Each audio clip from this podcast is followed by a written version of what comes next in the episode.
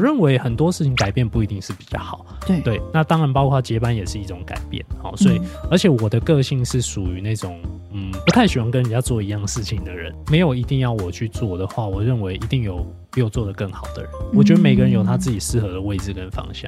我觉得因材施适用是蛮重要的一件事情。嗯，对。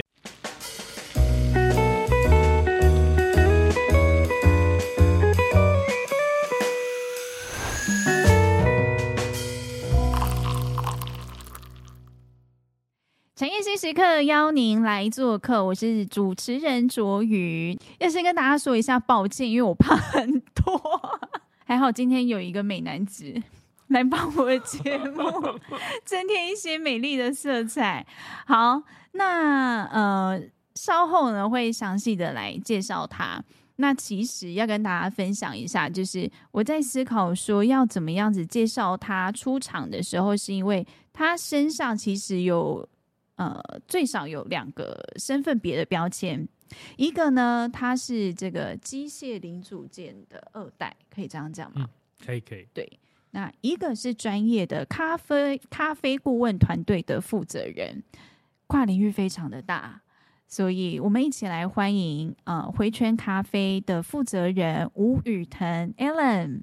Hello，哎、欸，大家好，哎、欸，谢谢主持人，美丽的主持人，很瘦很瘦，美丽的主持人，嘴巴很甜，对对对，好的，那先请 Alan 给我们简单的介绍一下回圈咖啡顾问团队，它其实主要的这个事业内容是在做哪一些服务？好，呃，谢谢，那呃，还是跟各位简单介绍一下我自己，我叫做 Alan，那、呃、有当然有些人可能称习惯称呼我中文名字的话，我叫吴宇腾，好。那我目前是回圈咖啡顾问团队的这间公司，回圈顾问咖啡顾问公司这间的负责人。那我们公司比较不太一样，是我们虽然是做咖啡，可是其实我们是以 B to B 为主，嗯就是我们的客户其实就是一些，比如说像是一些企业啊、商号啊。呃，咖啡店或餐厅等等。那我们主要的服务内容，其实当然就是三种类型为主啦，就是像所谓的咖啡原物料，就是咖啡豆，大家俗称的生熟豆这一块，然后还有一些咖啡的设备，磨豆机啊、咖啡机啊、手冲机啊这些咖啡相关的设备器材、手冲壶这些。那最后就是我们要做一些呃所谓的顾问型的专案啊，比如说一些开开业上有一些想法，可以跟我们讨论看看，或者是你想要做自己的咖啡品牌，有些代工或者是客制化产品，我们可以都做规划跟。服务大概是这样子。嗯嗯、简单讲哦，就是他赚钱没有在那边一杯一杯咖啡赚，他一次赚大钱。欸、直接希望是赚大钱啦。对对对对对，这样子的 B to B 的经营模式，其实可能会颠覆很多人对于所谓的咖啡事业的想象。那以我自己而言，我以前就觉得说，哦，想到咖啡产业，应该就是开开一个咖啡厅吧，然后卖卖豆子啊什么。我从来没有想过说。原来会有咖啡顾问这样子的一个工作类型，嗯、那可不可以给我们简单介绍一下？说，嗯，咖啡顾问他会呃去辅导客人哪一些面向的内容？好，嗯呃，其实应该说顾问在，其实我个个个人本身没有很喜欢顾问这两个字哈.对对，因为其实顾问在呃传统我们的。一些理解上面听起来感觉虚虚的、假假的，好像不太 切实，好像就是出张嘴哦，有点移花。对对对，那出张嘴是自然是一定要的，不然我今天也不会来嘛。没有开开个玩笑，开个玩笑。应该说，顾问他其实为什么我们后来会对外说我们是一个顾问公司，其实是因为我们在整合了、盘点了自己的一些呃产品跟服务之后，发现说好像太太广了，比较难去明确的界定说到底。我们有哪些服务项目？所以统称来给他一个顾问，那就是一个我们叫 consulting，然后一种英文叫 consulting 了。那我其实比较喜欢英文的一个概念。它其实因为像现在很多的一些商业行为都会建立在你跟了解客户的一些痛点跟需求，然后去想办法帮他解决。所以咖啡对于很多公司来讲是福利，但是也可能是一个需求。也可甚也有可能是一个他们面临到的一个问题，所以我们像很多的一些企业户，或者是他，也许是有一些企业，他想要开发自己的咖啡品牌或者周边的时候，也会来找我们咨询。所以我们最后会把自己定位成一个顾问公司。那我们的服务其实就是说，以客户客户为出发点，你有什么样咖啡相关任何的呃想法或者需求，甚至你只是想要聊聊，多认识一点，也都很欢迎来找我们。OK 聊个天。所以比如说我今天想要嗯设计一个咖啡礼盒，然后要送给我自己的客户，嗯、我也可以请你们帮我协助这个设计包装，或者是咖啡选豆。这一系列的礼盒吗？对，因为本质上来讲，我们还是所谓的咖啡的专业团队，所以像当然我们有自己的咖啡生产线。那如果是包装这边，因为我没有做自己的品牌，所以在很多设计上面比较新的一些流行的一些包材啊或印刷，我们也都有涉猎，所以我们可以很快速的回复客户的问题还有需求，嗯，这个我可以做品质还有美学上面的保证，嗯、因为 Alan 有送过，有送过我他们家礼盒，真的设计非常漂亮，会让人印象深刻。因为我拿到之后就是分送给办公室的同事，每个人拿到第一个反应就是哇，好漂亮哦！谢谢谢谢，大家都是这个反应。然后，而且你们的那个咖啡包，除了呃平常我们看到是那种滤挂式的冲泡，有一种是它有点像茶包，可以直接丢进去的。嗯那个好特别哦，对，因为其实咖啡它有很多种形式的呈现，包括所谓大家现在比较普遍流行的即溶式，呃，不对不起，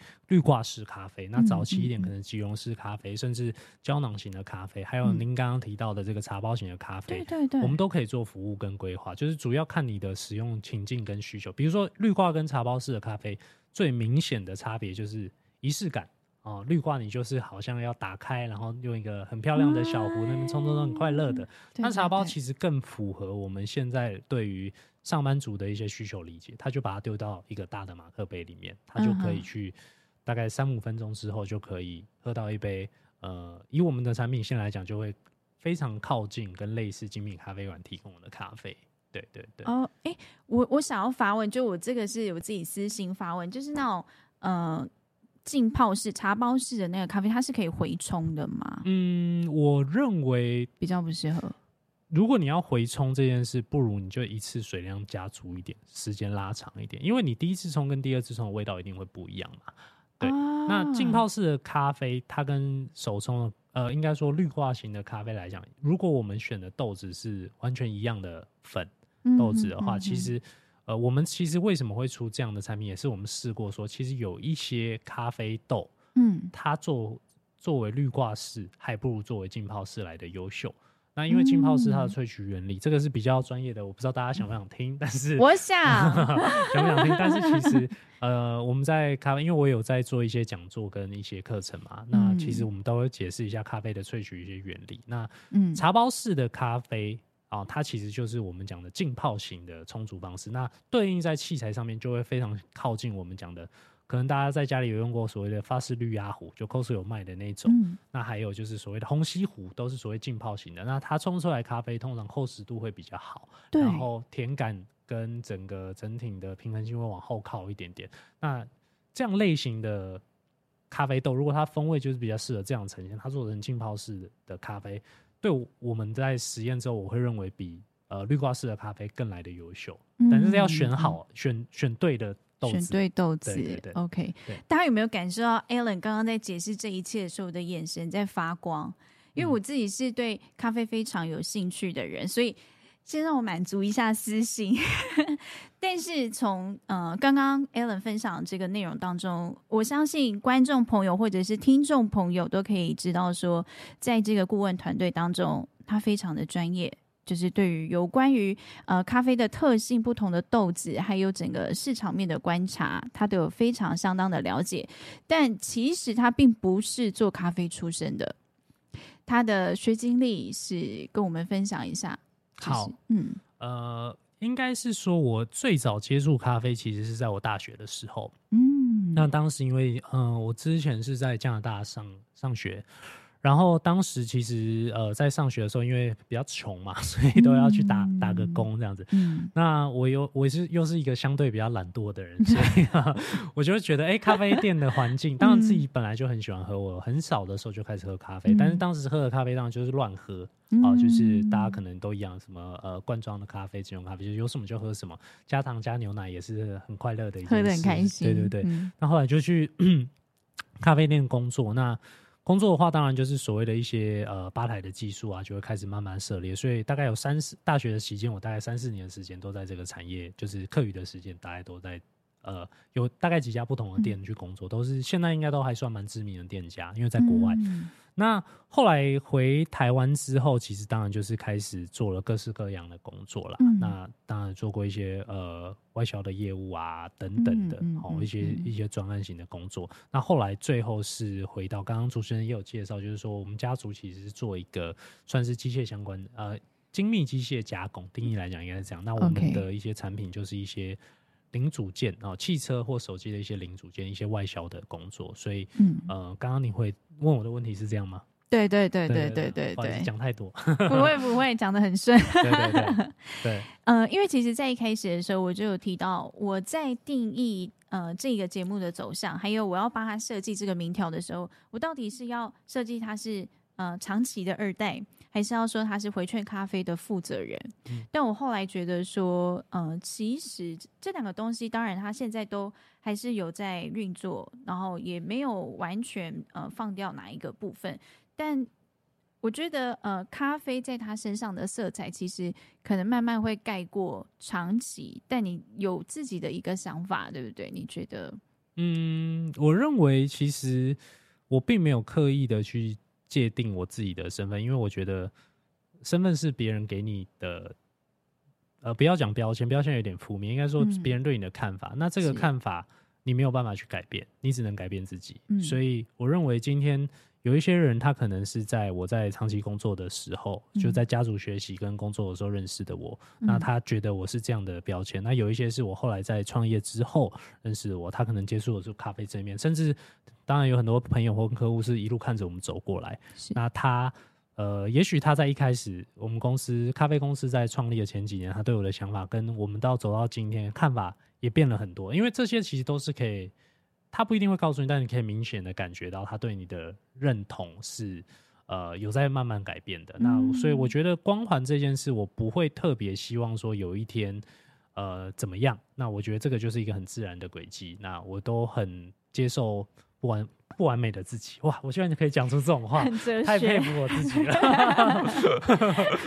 OK，对，因为呃，为什么这两者之间它有一个很紧密的关系？是因为回圈咖啡它的这个创立的过程，其实最一开始它是从长期的企业内部提案出来的，对不对？跟我们介绍一下这个过程。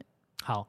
呃，我先跟各位简单分享一下，就是说，其实台湾，因为它毕竟是一个中小企业很多的一个国家或地方，那很多台湾的经济都是在中小企业的一个，在过去的经验里面，呃，过去的历史里面，台湾的发展跟中小企业发展有很大关系。其实不可讳言的，其实台湾在我们这个年代，其实有很多中小企业都面临接班的问题。对，对，所以一开始确实我是。呃，在外面历练了一阵子之后，确实是被家族、嗯、呃招回来，招回来。因为当然就是衔接上也是要及早布局嘛，所以所以当然就是招回来，就是说试试看是不是有这样的能力跟意愿啊。嗯、那所以我确实一开始是在长期工作，也在那边学习到非常非常多。啊，即使到今天，我觉得都对我帮助跟影响非常大，因为他的长期给的培训，我们是一个三十几年的公司，所以长期的系统跟培训其实是相对有制度跟完整的。嗯，那嗯嗯嗯，那其实，在作为接班人培训的这一段期间之内，我也越来越了解呃长期这间公司的一个成功的方程式，还有它的一个所谓的。价值点在哪里？那我认为长期最优秀的地方在于它的系统是很完严谨跟完整的。是，那这件事情也造就了我后来提出一个内部创业的一个想法跟提案。因为其实长期在过去三十几年里面，虽然我们是做一些零组件，但是其实我没有做过一些。呃，用英文讲叫 side project 或专案，嗯、应该说专案。嗯、那比如说，我们有开发过遥控飞机，嗯、呃，有开发过复健机，所以其实长期在内部创业这件事上早有先例。我没有那么特别哈，我没有那么特 别，不是不是那第一个开先锋的那个。其实，在过去三十里面，大概每隔十年就会有一个这样的。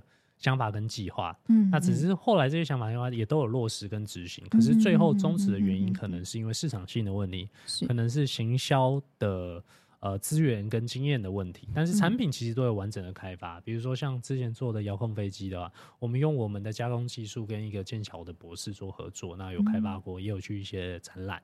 哦，那复健剂当然也有跟一些医院做配合，这些都是有的。可是后来停止的原因，主要还是因为行销跟通路的问题。所以内部创业这件事情是早有先例的。是对。那我当时提出内部创业的专案，是因为我在透过跟长期的学习，我发现说，其实长期提供的系统跟平台还有架构是，它是一个模模式，嗯，并不一定要做某方面的产品。那嗯。那我认为说这样的模式很好，我也许可以试试看做什么样不同的专案类型，然后用这样的过去学习的经验套用在上面。嗯，那也许他会取得不错的成绩。那这是第一个考量。那第二个考量是说，其实因为呃家族的公司它已经历史悠久了，其实我认为一个好的系统应该是任何人进来透过学习跟了解之后，应该都可以正常运作。嗯，那我认为。接不接办这件事情，其实，嗯，我对公司来讲，并不是一定的必要条件。嗯，只要有这个，只要这个系统是健全的，嗯，那我认为只要挑到合适的人，大家应该都有能力去做这件事情。你就可以去做你喜欢、比较开心一点的事情。呃，我认为 应该是说，我可以做一些不同的尝试，在可控的风险内，运用呃，公司可能会提拨一部分的。呃，支持，对对对，当然有限，嗯、但是我觉得是可以做一些不同的尝试的，对，嗯、因为其实所有的公司，呃，不管是长期也好，或者是甚至更大规模的集团，其实也都不断会有这样的尝试跟提案，它并不会，我觉得这是保持公司新鲜活力的一个秘诀，对，对对对对对，对。刚刚你有提到说，就是你觉得，嗯、呃，长期它有一个很完善的一个运作的系统嘛？因为毕竟它已经有三十多年的历史。嗯，嗯，那你觉得，OK，你可以学习它，把它套用在回圈这个创业上面，嗯、呃，有这么顺利吗？嗯，我认为顺不顺利，我个人是觉得还好。就是因为创业本来就会遇到很多问题，哎、欸，对，这个就是很特别的地方咯。因为你们不知道，我在跟他做前访的时候，我每次在访那个来宾哦，我都会说：“哎、欸，你有什么失败的经验吗？然后有没有什么很痛苦的经验吗？”然后他都跟我说：“嗯，我觉得还好。”我就说：“真的有这么顺风顺水吗？”然后后来他就说：“就是他就觉得这是一个必经的过程。”然后我觉得这个人太特别了，好难仿。对，对 对，句点王，句点王。我就想说，我就是要，我就要狗血。但他就觉得说，嗯、呃，创业不就是这样吗？对，我因为、嗯、当然我在决定要创业这件事情之前，嗯、我一定会做比较多的功课。嗯，那所有的数据都会告诉你，创业成功几率，嗯，可能五年之后啦，存活几率可能不到两趴。啊，那假设。我遇到了很多挫折，我可能就是那九十八趴，好像也没什么大不了。这个是那个什么阿 Q 精神胜利法、嗯。对对对，但是我们当然是尽一切可能的方式跟方法去成为剩下的两趴嘛，成为下来两趴。嗯，但是如果真的有遇到一些事情，我觉得这也是很正常的，因为、嗯、呃，很多人之前在问过我说：“哎、欸，你觉得创业是什么？”其实我觉得我没有在创业啊，我就是不断在解决问题而已。Oh. 你看这个人好讨厌哦，他把事情想的很简单，叫我怎么放？对，没有这个就是、嗯、可能就是我呃个性吧，或者是一些价值观。其实像很多人在，包括我自己，嗯、应该说我自己的经验啦，不是说很多人，应该说我自己的经验是，我之前在不同的地方工作的时候，嗯、工作上一定会有一些不如意跟遇遇到一些事情嘛，那。你开心的时候是什么？就是这些问题得到解决的时候。嗯，哦，那每个人会遇到的问题不同。比如说，你今天觉得自己的薪水不够高，那就是你会有生计上的问题。那你就要尽一切的努力去让自己的薪水薪水提高，那就是创造自己更有价值的地方，让呃主管看得见嘛。那那这个其实就是所所谓的工作，所谓的创业，都是在解决这样的问题。很多人想要创业的原因不尽相同，大家创业的原因不尽相同。那每个人有他自己的。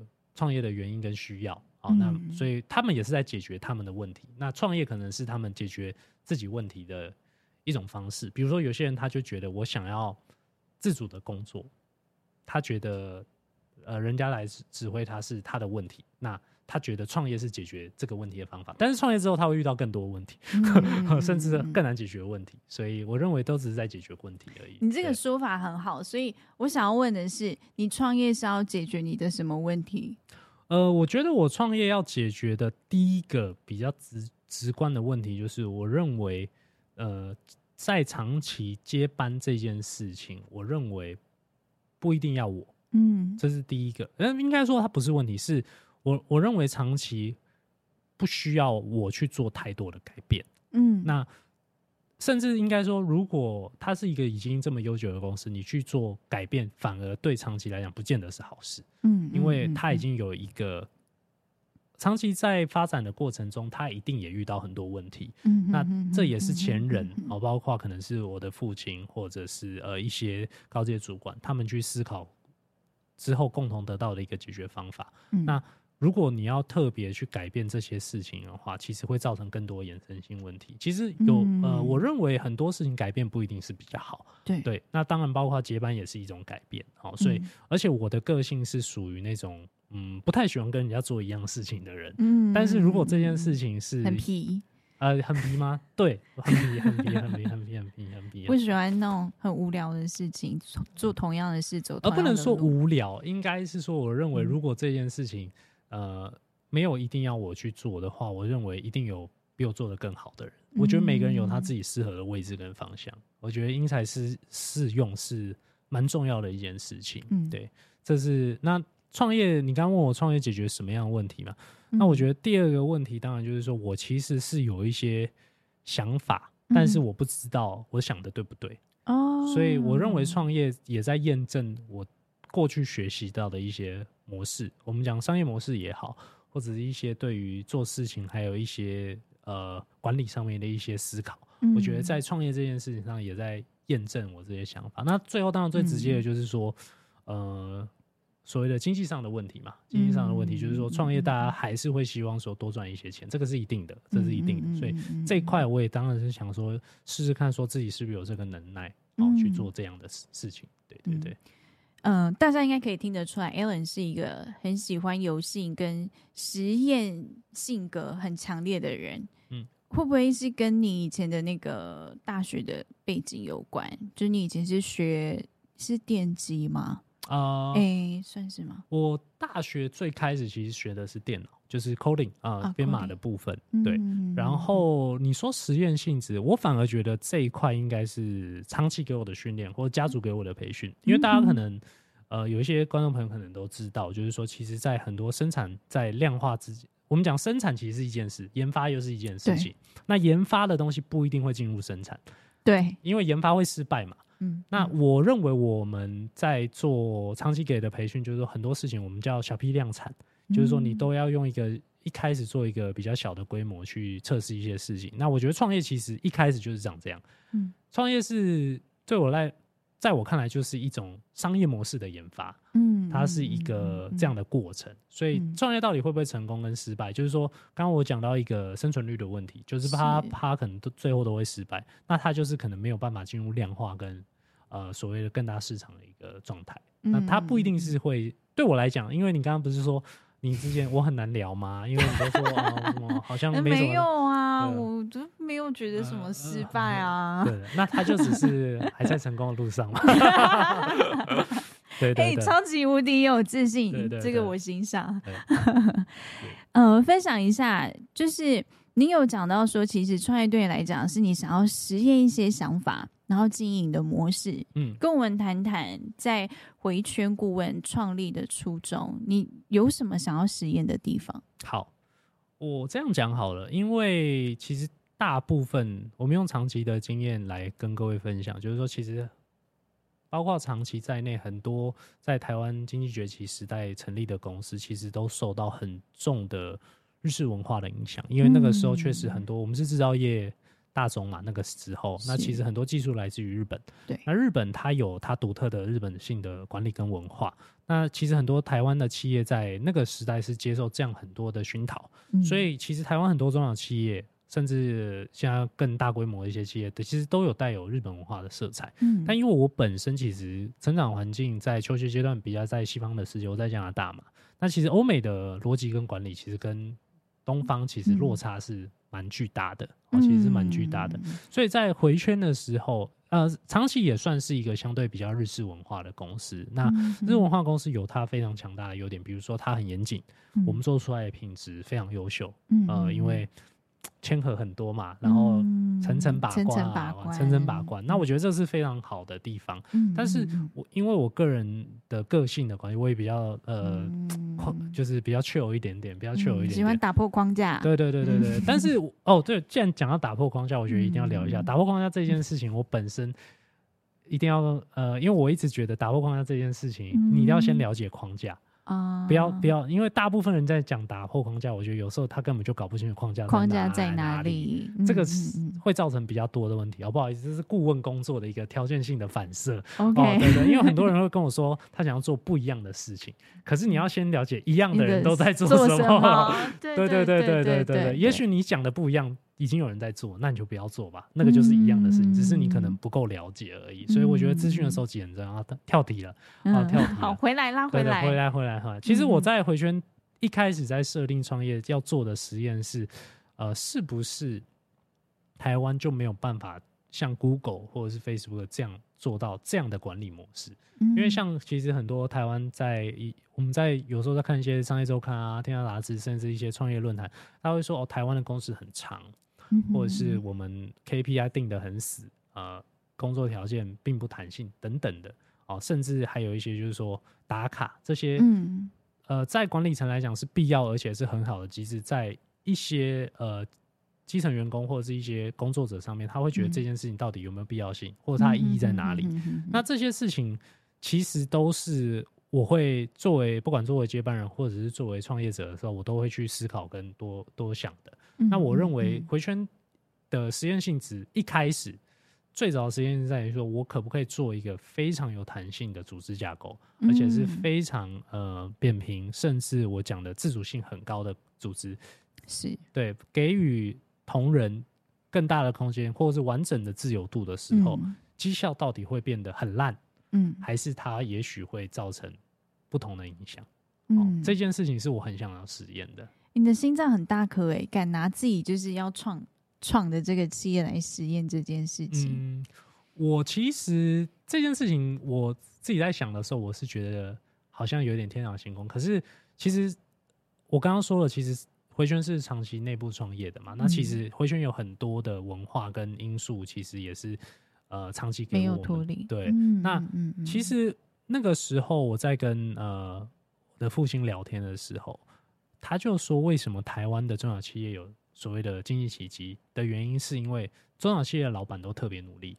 嗯、那特别努力的意思就是说，呃，他们可能花了更比平常我们一般人可能工作八小时，可能中小企业老板可能只睡几个小时，他可能一天工作十六个小时。那如果以大家的智商都差不多的状况来讲，你的公司的价值。”营业额本来就是别人的两倍嘛，因为你等于是花了更多的时间在投入在工作上面。可是这件事情你并没有办法要求别人这样做，哦，只有一个状态，包括我自己会这样工作，就是当这个公司你的认同度很高的时候，嗯，还有就是这件事情是你热爱跟投入的时候，嗯，所以回圈我也在实验，不能说实验，应该说我想要创造一个文化氛围，是这份工作是大家热爱的，嗯，而且我做这件事不是。呃，现在大家讲到工作，有一点是负面的感觉，但对我来讲，工作应该是一个正面的事情，因为其实有很多人他的经济条件他已经不需要工作了，可是为什么他还在工作？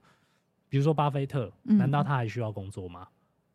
他为他工作的目的已经不是单纯为了赚钱，他他可能不觉得他在工作啊。对。那我觉得这件事情是我很想在回回圈创造的一个文化，就是说我们在投入，比如说像你刚刚说我在聊咖啡的时候眼睛有光，应该是光很强的哦，光超 强。对，应该是说这个，与其说咖啡这件事，不如说我认为我在回圈在做的事情是有价值的。那它的价值可能来自于客户对我们的反馈，或者是客户对我们的肯定。那这件事情，我认为我我即使像呃我去客户那边跟他谈论。呃，咖啡的事情的时候，我也是认为我在帮助他。我不，我不认为我只我是在传统定义的工作。嗯、我认为那是一个呃，跟他对他有帮助而且正向的事情，产生一些价值。对对对，所以即使他在过年期间找我，我也会很开心，因为我不觉得我在工作。嗯，对对对对对。那我希望回圈是啊，说不是我。因为传统的概念是很多老板都有这种感觉跟思维，可是，嗯、呃，他身边的同仁不是这样思考的，所以大家工作会很痛苦，嗯、就觉得，嗯、呃，很像老板在交付什么工作给我，然后我就是哦，我把它做好这样子而已。对，对，对，对，对，对，对，对。所以回圈其实有一部分在实验这样的事情。所以其实回圈的经营模式它，它你希望它会比较去中心化，对不对？嗯，去中心化这个定义。就是说，老板的色彩会稍微少一点，嗯，就是希望大家同仁可以把这一个工作或者是这一件事业当做是自己的事业去经营的感觉。是是，应该是你这样说是没有错的，嗯，因为我认为，呃，不好意思，我的我是一个对定义比较没关系。你好像我研究所的教授，他就问我说：“你这个操作型定义是什么意思？”是是是，是，你的根据在哪里？对，因为我认为老 板这件事情，其实，嗯，我我是非常讨厌当老板的人哈。我我不知道为什么大家那么喜欢当老板。我觉得当老板是一件很痛苦的事情。嗯对我我认为一间公司或一个团队是应该是要大家做自己的事情，就是分工啦。那其实我看过很多，嗯，想要当老板的人，其实他根本就是一个工呃适合做工程工作的人。嗯，怎么说？怎么说？就是说，其实老板这件事情，我们不要讲老板啦，应该说领导者是。那领导者他其实他需要的能力其实是领导力嘛，就是说你要知道就要带大家往哪一个方向去。嗯，但是他不一定是公司技术最好的人。哦，对，技术最好的人可能就是我们讲的呃所谓的工程师或什么。但是很多人会觉得到。某一个位置之后，你就要去当老板。但是我认为这件事情不是一个，在管理学来讲，我也不认为它是最有效的方法。因为每个人应该就是有自己的事情，所以我我会说回旋公司比较像是一个团队，而不是 Allen 的公司的原因，是因为我认为这个团队是我们可以透过这个团队的大家的专业去提供客户解决他问题的方法，而不是我教大家怎么做。嗯，因为这一件事情来讲的话，第一个我会很累，好，这个很重要。第一个我会很累。他有跟我说，他是一个很懒惰的人。对对对，因为呃，其实很多刚刚聊到接班的事情嘛，我觉得很多台湾的老板他们都会希望自己的子女去做，呃，延续这间公司。嗯，但是我认为并不是每个子女都想继承家业。嗯，也没那么适合。我觉得想不想是一回事，能不能比较重要。对，我觉得想不想，如果你没有那个能力，你就算想做这件事，那公司也不一定可能收掉，也是迟早的事情。嗯。那我认为我没有，呃，我不知道我有没有那个能力，但是我认为这间公司没有长期，这间公司不一定需要我去做这件事情。嗯，我觉得这是一个比较大的关键啦。然后再来就是说，我认为回圈它跟其他公司有一个比较不一样的地方是，嗯嗯，OK，比较不一样的地方是。我认我我们在实验，就是说，我们希望全部人都是老板的原因在于，我认为一间公司要成长，老板投入三百倍，不如你让三百个人每个人都投入一趴就好了。所以投入度其实是比较重要的。对对对对对。嗯嗯。呃，虽然听起来他这个想法很像，觉得当老板很辛苦啊，然后想要偷懒还是什么，但。其实换个角度想，他会希望说，公司里面的每一个成员，大家都可以把这一份呃工作当做是自己的事业，大家共好的那一种想法。嗯嗯嗯。呃，我比较想知道的是，其实回圈他现在经营到这个阶段已经第五年了，第五年，第五年，第五年，那应该还算是一个蛮稳定在获利的公司嘛？嗯。你对他有什么未来的期待吗？比如说。呃，问到下一年或是下个五年的时候，你有怎么样子的期待或规划？好，呃，我们公司是第五年，那其实我们公司大概在第应该是第二年还是第三年的时候就达到我们讲损益平衡啦，损益平衡，运气还可蛮好的，也谢谢朋友客户的支持。那所以我后来每一年的计划或多或少都有一些调整。那其实，在前三年的时候，我的计划就是不要赔钱。就是至少就是现金流要正的嘛，嗯、就是应该说持平。对，就是因为其实这件事情要跟爸爸至少能交代过去。哎、欸，应该是说，我觉得三年是一个大概的分水分水岭，就是说三年可不可以大概，嗯、因为没有人会突然一夜之间变得特别厉害。对，就是三年，其实你该犯的错，该。摸索到的东西，你大概有一个脉络了。如果三年之后你还是没有办法做，嗯、那我觉得可能就真的就是一开始思考的方向就有一点问题，对对。我觉得三年会是一个分水岭。那运气还可以。